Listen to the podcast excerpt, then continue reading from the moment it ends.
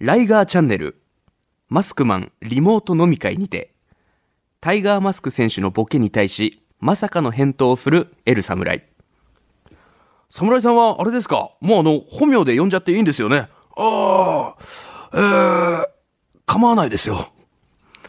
絶対ダメだろうと思ったんですけど、その後しっかり本名で呼ばれていました。それでは行ってみましょう。プロレス人生相談、ローリングクレイドル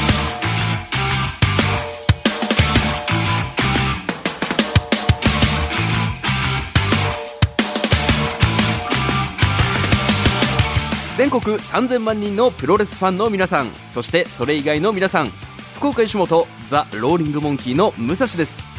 この番組はその名の通り皆々様が日々抱える悩み誰に言うまでもないけどモヤモヤすることなどをプロレス的解釈で解決していこうというチャレンジングなポッドキャスト番組となっております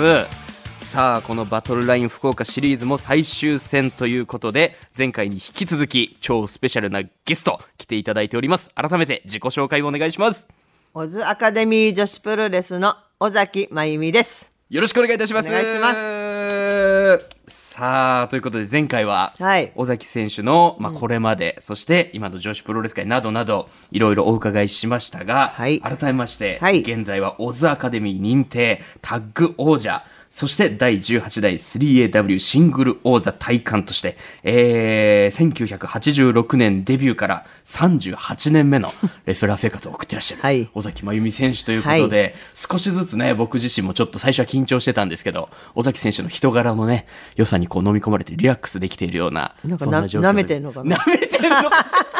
ななんでそうなるんですかなんですぐその対抗に持っていくんですか尾崎選手は。違いますから。僕はね、一ファンとして、今日もたくさん話を聞いていきたいと思うんですけども、はい今回は、え、オズアカデミーについて、CM の後お話じっくりお伺いしたいと思いますので、引き続きよろしくお願いいたします。はーい3年の沈黙を破りついに団地企画が始動今度はなんと耳で聞く団地自称団地鑑賞家の KBC アナウンサー宮本圭介が全国各地の団地を歩きながらただ喋るだけの15分ポッドキャスト番組「シャルイー団地」毎週木曜午前10時頃 Spotify 他で配信します独りよがりなコンテンツなので聞かなくて結構ですさあ、ということで、セカンドシーズン最終戦のゲストは、オズアカデミーより、尾崎真由美選手にお越しいただいております。引き続きよろしくお願いいたします。はーお願いしますさあ、先ほども言いました通り、今回は団体、オズアカデミーについてお話を聞いていきたいんですけども、はい僕もまだまだオズアカデミーさんをですね、実は生観戦をしたことがなくて、あららららららら らこれはね、正直に、ああ本当に動画とかでは見させていただいてるんですけそど、れでよく喋ってね今怖いな 福岡大会もね僕も福岡来て5年目になるんですけども、だから9月17日やっと生で見れる来ってれんいうののかは来れんのかいや来れますよ、あうんちゃんとあの吉本の方にこの時間を空けといてくださいって言ってますんで、オッケーオッケーそれなはりでい、それでお許しいただけたら と思うんですけども、はいそのオズアカデミーがそのどういう団体かっていうのをね、まずリスナーの皆さんに尾崎選手の方からお伝えいただけたらなと思うんですけども。どういう団体はいまあ、もちろん女子プロレスの団体ではあるんですけども、ここが強みだというかここがオズアカデミーの見どころだっていうのがああ、はい社長の私がはいヒールレスラー、なるほどなるほ どこれが一番の紹介かな確かに、うんだって普通のね、まあ、レスラーで、まあ、社長団体のオファーをやってる方々いらっしゃいますけども、ヒールレスラーの方ってなかなかいらっしゃらないですいないよいないですよどねこもいないよ、ねえ、うん確かにでもそれでもちゃんと 社長の業務とかはこうされてらっししゃてるるけど、はい選手は全く言うこと聞かないねええ関係性というかだって私はヒールで他のいや確かに人たちはヒールじゃないから普段はねもちろんずっと対抗してるわけですからそうそうそうだから全く言うこと聞かないよねどういうことなんですかその言うことを聞いてくれないっていうのはどういうところで聞いてくれない敵だから嫌いなんじゃない私のこああまあシンプルとに、そうシンプルにもう敵ということはもうレスラーも人間として嫌いだっていうようなもんですからねこっちだって嫌いだようわーそうもうそれはもう会社のね社長だったりそういうの関係なくはい全てはリング上ということですけどどうですか実際に団体を社長としてこの運営というか、えー作っていくのってやはり難しいんですか、なんかねもともとは、はいもう二十何年前に、はいあのユニットから始まったはいはいはいもともと団体じゃなかったんで、はいで1人増え2人増えはいでガイアジャパンにいた選手もあの徐々に待って。あこれは貴重だこれは貴重だいただきました ありがとうございます尾崎真由美選手のくしゃみいただきましたあーありがとうございますそう。わ技名みたいに言わないでくださいくしゃみくしゃみスペシ ャル。くしゃみスペシャル絶対フィニッシュホールドではないでしょそれはそうそう そうそうなるほどなるほどそうそれでえっ、とガヤジャパンがはい解散した後に、はいオズのメンバーがそのその頃若手の子が3人いて、はいまあ主戦場が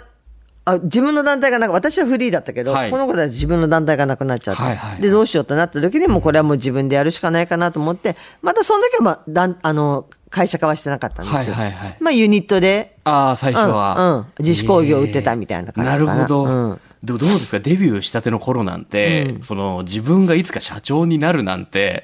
思ってもないんじゃないですか、私の計画だと17歳でプロレス入って、はい20歳で結いや婚して。そうですよねでそう23ぐらいにはおお子さんって思ってたんですよねもうそう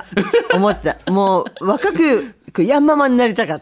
た。今言わないヤンママなんて。ヤンママなんだ言わね意味はわかりますけど、尾崎選手の最初の夢はヤンママだったんですそう、ヤンママだった。ヤンママだったのに。なるほどそう知らない間こんな、はあ長くやってしまったみたいな。確かにそうですね、で今ではもう団体の社長としそうてでも入った頃も、はいあのー私はなぜか一番早く辞めると上の人たちは思ってたみたいで、ーあそうなんですねもう多分多分私はすぐデビュー前に辞めちゃうだろうって、ええどうなんで思われたか分かんないんですけどだから10代後半で入って、それはだから後々デビューした後とかに言われたってことなんですかそうですね。ええそれなんかあったんですかね,、ねえなおかしおかしくはないと思うえどうだったんですかその練習にそのついていけないじゃないですけど、そう思われてもおかしくない節ってのはなんかあるんですか自分の中でそんなのは 特そになくんすごくできなかった方でもなかったから、はいはいはいはいちゃんと旗揚げのメンバーにも選ばれてたしそうですねそうええわかんないですねイメージというもでのは何を考えてるか分かんないって言われた、ああ、なるほどえでもそんなことああるんですか多分ね今とちょっと性格が今ああ多分もうちちょっとうんおとなしいじゃないなでんかすけ人ど。見知りは人見知りなんだよね本当ですか今でもだよ本当ですか今でも人見知りなの嘘でしょマジマジマジマジあんま初対面の人に舐めてんのかって言わないですよ、人見知りの人。いやいやいやいやそんなことないそんなことない、えーそうそあうそうなんですねだから多分心はあんまり開かなかったからああ、なるほうんうど。んだからどういう選手なんだろうというか、どういう人なんだろうっていうう。んそうかもしれないそういう周りのイメージあったかもしれないですね。でそれこそ先ほど、小沢アカデミーの魅力として、尾崎選手が挙げていただきましたけども、その社長がヒールレスラーっていうので、そのヒールレスラーって、まあ僕らファンからすると、なんかすごいなんか好きになっちゃうというか、僕も結構ヒールの選手を応援しちゃうみたいな節がありまして、やっぱ尾崎選手の思い入れとしてはその狂気、やはりね、チェーンがあるじゃないですか。で、そういうヒールレスラーの狂気って、そのレスラー像と同じぐらいずっと一緒についてくるものだとは思うんですけど、やっぱそのチェーンというその狂気そのものへのこだわりっていうのはやっぱあるんですか、あれはね、はい今持ってるチェーンははい。 32年23年使ってるか本当ですか、なうんええ 首輪は何個も変えてんだけども、はいはい。チェーンはずっとそのままで、ええあ、それが、今思い出した。ダイナマイト関西っていう選手がいて、はいはい関西と初めて博多スターレンで、あのードレスアップワイルドファイトっはあ。ていうのを初めてやったんですよ。はいはいそれで、狂気ありの試合で。なるほでども。それ、そういう試合するのが初めてで、なあ。で、なんか狂気なきゃ、で、巡業中だったんで、 確かに確かに巡業中だったんで、で、博多スターレンでやるって決まって、は試合前に、どっかで多分商店街行ったと思うんだよね、商店街か。もうそれはだから試合の巡業中の何もない時そう間リングに。づくリング作りが終わって、はいはいはい。空いて空るいて時る時間間に。があるから、で、ペットショップがあって、ペットショップ。はい。で、犬用のは赤いチェーンとはいはいはいシルバーのチェーンがあって、はで、赤いチェーンが珍しくて、あ。はいはいはい。で、1本じゃ短いから、そそれを2本買って、で、つなげて、で、首輪も大型犬の首輪大きいの買って、はいはいはいそれなの。だからあれ、福岡で買ってんの。えー、すげえマジでこれ本当にすごいですね本当なの本当なのおもう話たくさんのファンの方が見てきうんたあのチェーンは、そう福岡で福岡で買ったの買ってそう作ったそう福岡のペット屋さん ペット屋さん すごいそうある意味博多スターリーより聖地かもしれないですねそそうれなのよはそうえー犬、犬用全部犬用犬よそれ商店街歩いてて歩いててそう凶器探そうでペそうットショップ入ったんですよそう狂気がなくてはで、まあ、とりあえずなんか店入なれんるかお店多分もしかしたら犬飼ってたからあーなるほどそれでペット屋に入ったのかもしれないもういなんとなくで入ってなんとなくただ赤いチェーンが見見えてうわこれやとこれだと思ううわであんまり重いと自分があー確か持っにていかれちゃうから攻撃程よい、する時もそねう程よい重さー硬さで、えーそうじゃあ30年以上そのだから僕らからするとねどっかで変えてるのかなとか新しくなったのかなってでしょ思ったりはするんです思けうどでしょチェーンももうあのまんまうわーじゃあもう本当に歴史が刻まれていそるうだからもうあれは誰にもあげもう一番大切な宝物そうですよねうんそうそれをね今日持ってきていただいてるっていうのもあったんで、はい後ほど写真でねそうそう公開できると思うんでちすょっけどとだいぶ薄いけどね赤があでやっもぱりそれもやっぱずっと使ってきたからこそだって対戦相手の血がついたら水洗いしてそうか 水洗い尾崎も言って水洗いボディーソープ入 れて桶にこうやってバケツに入れて32年のそう時代をちょっと水洗いされた水洗いするよやっぱりえーうんすごいなあそそうれが福岡がそう生こまれれ出したすげえいい話じゃないめちゃくちゃいい話じゃないですかよかった思い出して確かにね忘れてましたよね 忘れてた忘れてたマジで忘れてたそういやーなかなかこれ伝説的な回になったかもしれないですね、そう結構いろんないろんなっていうか結構マスコミのとかにも言ってるあ博多スターレーの博多で買ったっていうのはチェーンは、ええそれを今たまたま思い出していただいてという、うわーなんかすごいそれもね運命めいたものを感じましたけども、やっぱこう僕はそのレスラーの方を見てて僕ら芸人だったら、例えばこう漫才で出てって、まあ、ネタが受けた時に嬉しいとか、もちろんそういう気持ちが高いんですけど、そのヒールレスラーの方って、そのレスラーファンの方からやはりブーイングを浴びる機会というのも多いと思うんですけど、そういうブーイングとかって、やっぱりその実際に力に変わったりってするもんなんもでうす大好物あそうなんで大すね好物もう燃ええるー燃える、もっと言ってみたいなあそうなんや、うんうんやっぱ実況の方とかが ねブーイングを力に変えてっていうのは聞きますけど、ん実際レスラーの方に聞ける機会もなかなかないあのーだから逆にヒールは嬉しいかもしれないけど、で、はい、あのベビーフェイスそうの人が多分ブーイングされたら確かにすげえメンタルこうなると思うよ確かうにんプロレスファンっていうのは分からないもんで、ひょんなきっかけでベビーフェイスにブーイングを送ったそうりすベるかビら、ー同士でやる場合もあるでしょ、で一方がさブーイングされたら、はいはい多分もうこんなこんななっちゃうと思うああそっか、その改正もないしそうそうそうそそうういうつもりもないからっていそうそうそうそうあそうなんですね、ヒールレスラーをもうずっと一貫されてやってきて、これ聞きたかったんですけどそのヒールレスラーならではの苦悩というか、辛いことみたいなのってあったりするんですか、なんかよくダンプさんがほら石投げられたとか、はいはいあはるいでしょ本当にファンの方からの反感を買っちゃってるといううんうんうんうんうんかはいあの別に私あの一個もない苦悩はあそうなんですねマジで実際に何かされたこととかも石投げられてあそんなんね投げられるのありますよあそうなんですかあるある、ええうんあるしプライベートであっのもてことですうか若い頃なんかキューティー鈴木をいじめて たから、そうそうそうそうあのキューティー鈴木キさんューティーの時が一番ひどかったかなあそうなんですね、うんうんうんやっぱりそっちのファンの方から、なん何してくれてんだそ尾うそう崎そとう。もうすごいあのほらもうそれこそはいカミソリは入ってないけどそれと同じぐらいのうわあのファンレター SNS ないからーうわーあったあったすごもいうな全然なんか私はそれがもう大好物だったからあ嬉しかったという嬉しかったざまみろバーカみたいな、えー こうヒールすぎるって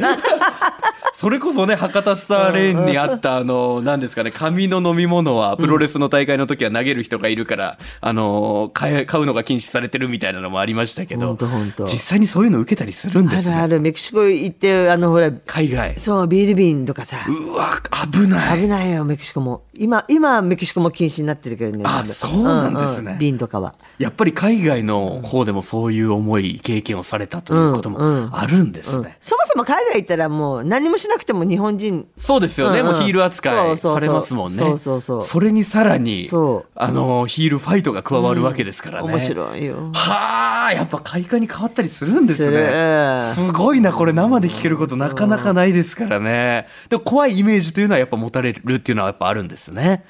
メディアとかでもやっぱそうなんじゃないですか。そうだねだけだけど私別に作ってるわけでもないから試合の時でもあ確かにヤンママになりたい人は絶対ヒールレスラーですもんねそれはだだからって言ってテレビでもラジオでも別にヒールっぽくしてるわけで、だから私は全部素でやってるから確かに、うん、ヒールレスラーというよりはもう尾崎真由美としてリうんうんうんングに立ってらっしゃるというのがそうそうそうそうはあるというそんな貴重なお話も聞かせていただきましたけどもその一方でね、んその尾崎真由美というレスラーでやってる中で、その例えば保育士だったり、うんうんうん作家の活動であったり、それこそねさっき出てきましたキューティー鈴木さんとの、この乳がんの啓発運動なんかもされてましたけど、うんそのリング外での、んその働きというか、リング外での活動なんかというのはどういう思いを込めてされてらっしゃるんですかね。いや何も思い込むもう自分がやりたいことというそうか。だね保育士とかもだってあの頃はだから週5レスラー、うんそれ以外学生みたいな、うんしんどい時期というか。そうあうんそうでもほ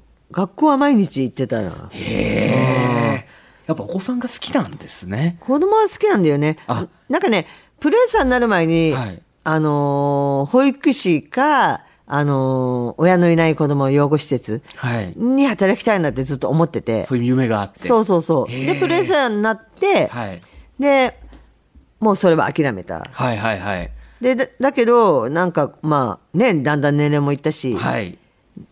ちょっとなんかなんかレスラーだけっていうのもなっていうのもあなってるほど。活動していく中でそ。うそんだったらやっぱり昔夢だったのを叶えたいなと思ってうわーすごいそうだなーから私悪いけど夢2つ叶えちゃったんだよいねやそういやすごいですよ私これ2つ叶えちゃった んだよ夢ドヤ顔やめてください私は2つも叶えこうちいゃうったところ やこういうところです尾崎真由美というレスラーの嫌なところはこういうところなんでしょうねあそうですねそうそうそうじゃあやりたいことをやって、確かにねインスタグラムでも、おいっ子さんとの仲睦まじい写真とか出てきますけどもそうなのレスラーという夢も叶えつつ、そういうリング外で自分がやりたいことの活動も、夢を叶えるという意味でされてるということで、はいあすご努い力家ですって一言言いなよあ、努力家です。 まんま言わせていただいて努力家です。 ねえ。もうフルでね、えー流させていただこうかなと思います。あのー最後にちょっと思うんですけども、今こう、いろんなレスラーの方、それこそさっきね、神取忍さんとかが前回、あの、スターダムのリングに上がられてっていうのはございまして、結構ね、そういうレジェンドのレスラーの方が、今のね、女子レスラーに対して、なんかこう気持ちが上がってこねえんだよな、みたいな、結構こう辛口な発言なんかもされてると思うんですけど、今の選手に対して、自分の団体の選手でもそうですし、思うことってなんかありますか尾崎選手から見て。うちに上がっよその人は知らないからやっぱはりいね、はい。まあそうですね。前回も言われてた通でり。もう見てもないしさ、はいはい文句言うのはさなるかほっどこなるほど。悪いじゃん、うん。うんでまあオズに上がってる選手はあのね選ばれた選手だと思うわけ、そうですね。うん、あのー本当に下手くそうん。はあげないし、うん受け身取れてない子もあげないし、あのーそうですね。みんなみんな敵だから嫌いだけどしっかりちゃんとプレスの基礎うーん。ちゃんとした試合をするレスラー、なるほど。うんだけがオズアカデミーに上がれると思ってるんで。あーじゃあもう間違いない団体、うんうんそれこそねプロレスラーというものがね、そもそも誰でもがなれる職業じゃないですけども、さらにそこからしっかりプロレスを極めた者たちが集結しているのがオズアカデミー。そうそうおいうまいね、まとめるの。うん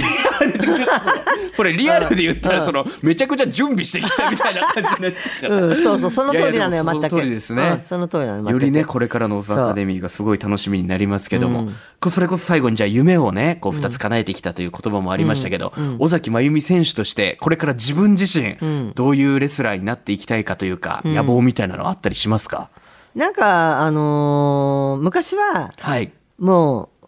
う、動、まあ、動けなくなったらやめたいとか、はいかっこ悪い姿は見せたくないってん思ってたけど、もうこの年年まで来たら、もうかっこ悪いところまで見せて、で、もう自分がもう、もう、もういいやってどこまでやろうと思ってるから。なるほど。うんもうとことん。とことん。しかもギネスも取っちゃったし。いや、確かにそうですね。そギうそうネス世界記録保持者でもございますんで。そうそうそうでたまにはさやっぱマスコミの人とかもさ、はいファンの人とかも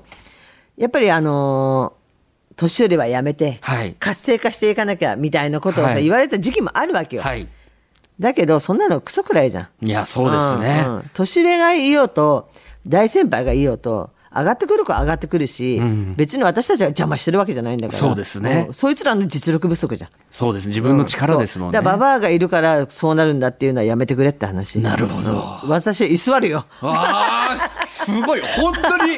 この今のコメントをね目の前で見れてるこの嬉しさたるやないですよ本当に感動する、うんそんな回となりました尾崎選手、うんはいこれからね僕も一ファンとしてこれからも追わせていただきたいと思いますさあということでおそんなオズアカデミーはまず福岡大会が9月17日日曜日パチスロ花々プレゼンツ西鉄ホール大会が9月17日日曜日13時試合開始会場は西鉄ホールでございますそしてもう一つですね尾崎真由美選手2023年10月22日こちらも日曜日ですね横浜武道館はでいビッグマッチが行われるということで、はいこの横浜武道館、ね、西鉄ホールとかに比べてももちろん大きい会場になりますけども、この大会の見どころというかこれはね、小沢アカデミー初進出なんですよ。そうですね会場自体も新しめの会場ですしそうそうそうそうそう。はい、で、あのーカードもね、だいぶ決まって、はいはいだいぶではないか。でもそれこそあれですよね8月20日ギネス記録取った時に、はい。挑戦表明してきたそうタッグチームもいますから、そう。で、あい、あいつらはあいつらでやるすんですよ。はいそれ勝ってきたやつと、あのータイトルマッチやってややるるというみたいな。で私は、あのー長与千草。はい出ました長与千草、はい。長崎出身ですから僕と同じ、はいあ、そうなんだ。そうですそれがなんだよ。いやいやいやいやいやいやプチ情報として私は嫌いなんだよ、あ長いや与がそうですねいやもうここに来たからにはそうそうだよ尾崎真由美派ですよ僕はそうだよ、何言ってんだよはい、ごめんなさいごめんなさい。それと、まあ、まあ、デスマッチまだごい形式が決まってないけど、はい、そ取り行われるということで、はいはいはいだからこれからのオブアカデミーの戦いにもどんどんどんどん続いていくドラマが横浜武道館でも見れるということですんで、はい10月22日日曜日、えー夕方4時試合開始となっております皆さんご期待ください詳しくはオズアカデミーホームページをご覧くださいということで、プロレス人生相談、ローリングクレードル、毎週水曜夕方5時頃配信しております。ハッシュタグ、プロレス人生相談で感想、そして、尾崎真由美選手へのメッセージなどお待ちしております。ということで、2回にわたってお付き合いいただきましたけども、はいはい楽しんでいただけましたかね、尾崎選手は。うまあ普通普通でした ありがとうございます。もう次はもう9月17日、 西鉄ホールで、僕はもう楽しませてもらいに行きますんオッケでー。オッケー楽しみにしててはい、うんオズアカデミーの試合、そして尾崎選手にこれからも期待しております。はいということで、2回に引き続きありがとうごあざいりまがしとうたご。ざいました尾崎真由美選手でした。